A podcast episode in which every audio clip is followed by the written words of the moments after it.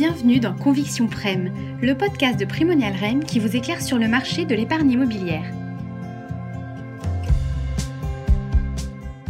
Afin de faciliter l'écoute de notre podcast sur les convictions immobilières, nous l'avons découpé pour vous proposer un épisode par classe d'actifs. Celui que vous vous apprêtez à écouter analyse le secteur de la santé et de l'éducation.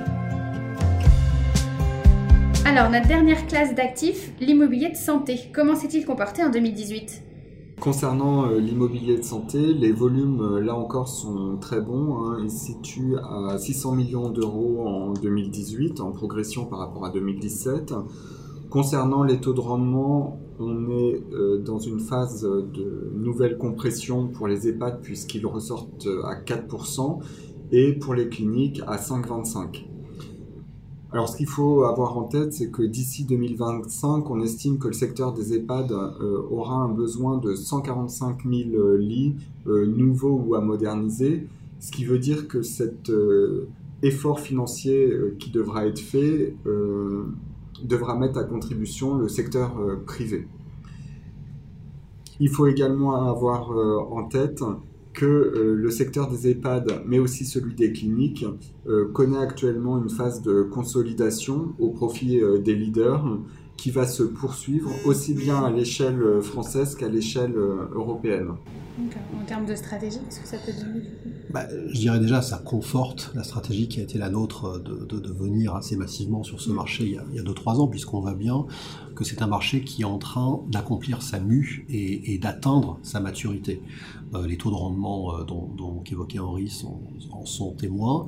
Les volumes, finalement, euh, ne peuvent pas être aussi massifs que dans d'autres classes d'actifs, mais ils restent pérennes et au niveau européen, ils sont, ils sont de plus en plus importants. Et effectivement, la consolidation du secteur, avec des, des très, grands, des très grands exploitants pan-européens, voire, voire mondiaux pour certains d'entre eux, et d'ailleurs souvent, souvent français d'origine, si j'ose dire, ben, tout ça, c'est un signe effectivement de cette consolidation.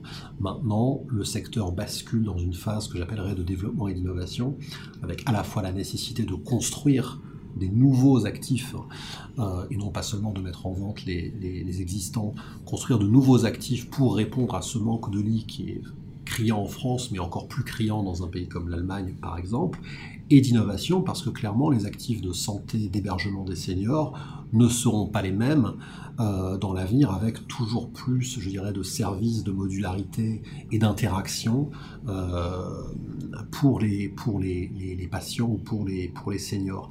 Donc on est clairement dans un secteur qui est porteur, qui est porteur financièrement, mais qui est également porteur, je dirais, qualitativement, avec un niveau de service qui change, avec des acteurs qui, changent.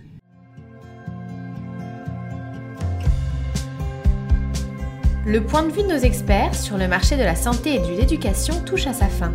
N'hésitez pas à écouter la version intégrale ou bien un épisode axé sur une autre classe d'actifs.